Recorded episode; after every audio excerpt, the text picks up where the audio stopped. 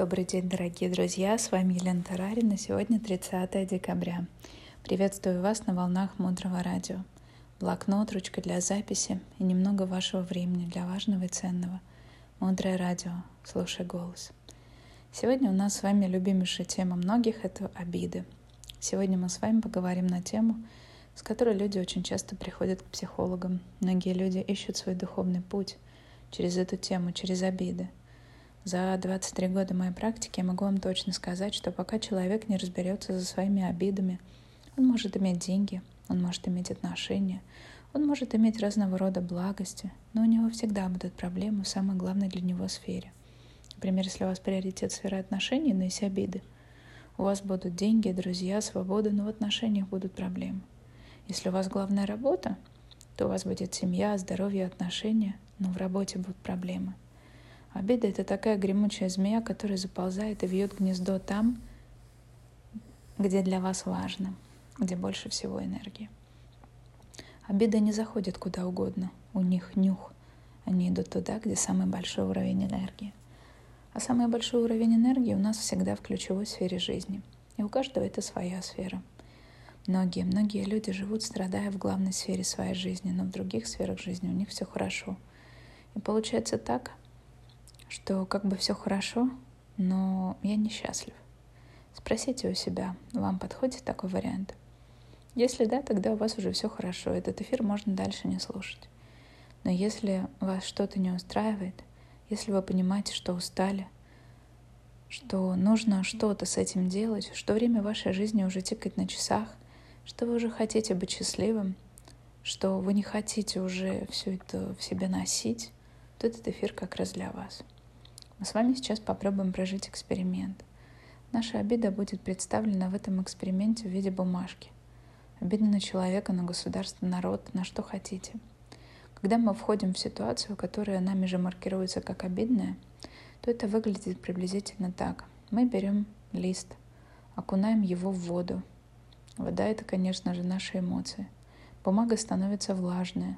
Она буквально приклеивается к нам, приклеивается к нашему телу. И если кто-то случайно налил вам, разлил вам, например, чай на ногу, то это просто одна жидкость попала на одну поверхность, пролетев расстояние там полметра.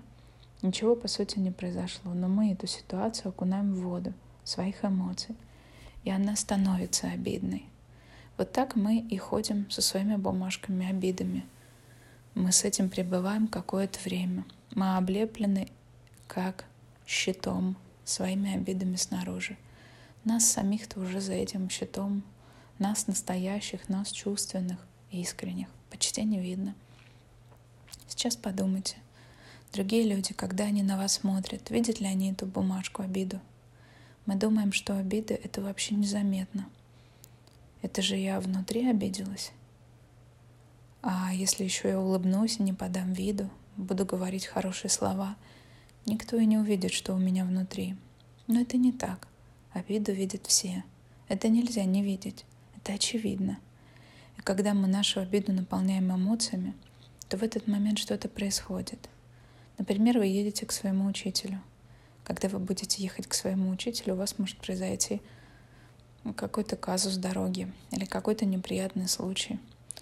А, вы можете потерять деньги, или получить неприятный звонок. По сути, что означает потерять деньги?